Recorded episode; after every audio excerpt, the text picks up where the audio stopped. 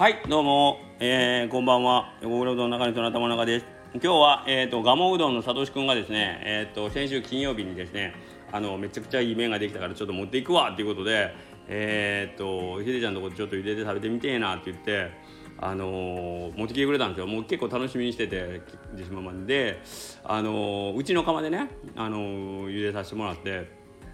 それがねまあほんまにこの人ほんますごいなっていう感じやったんよ。なんか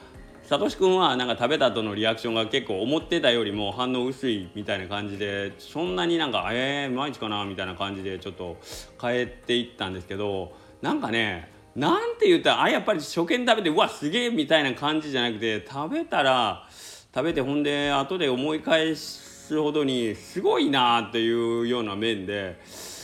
あの作り方もちょっと全部聞いてしまったんですけどようまあそれを思いついたというかすごいなと思ってやっぱりこの人。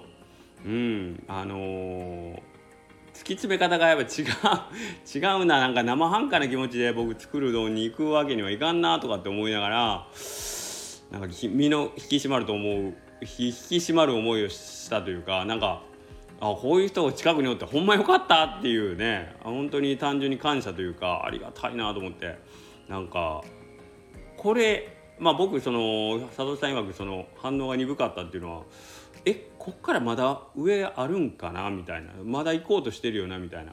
感じをなんかこう食べてる間も匂わしてるからこっからまたどう行くんやろうっていうのがあってね、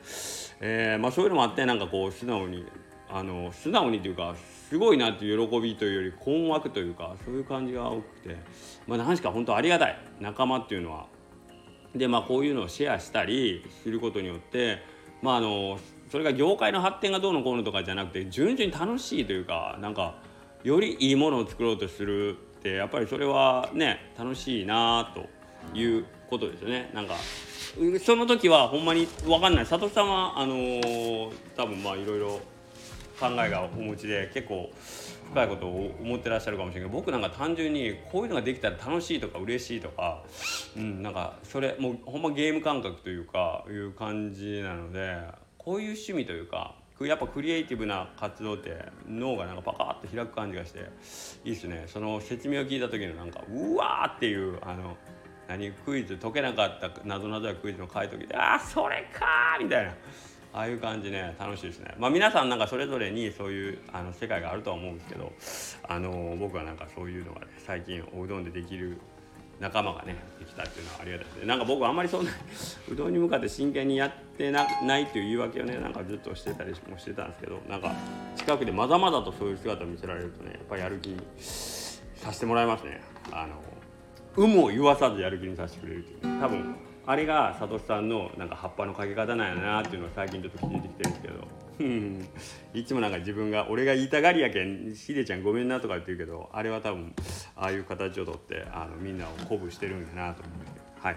はい、でえー、っ とうどんもそうなんですけど僕昨日からちょっとあのギターのことがすごい気になってて昨日すみませんスタンド FM でなんかもうバラバラになったギターを目の前に呆然と立ち尽くしてましたけどやっぱりあの今日なんとかあの手に入手に入ったとかどうか？ねちょっとやっぱり弾いてると楽しいね。弦も変えて綺麗になったんでちょっと。弾いてました。どうなんでしょう。あのうどんの句の歌はできるんでしょうか。今日はまあうどんの句の歌じゃないんですけどちょっとせっかく弾けたんで面白いなんか一曲弾いてみようかな。僕は今無口な空に吐き出したいう名の雲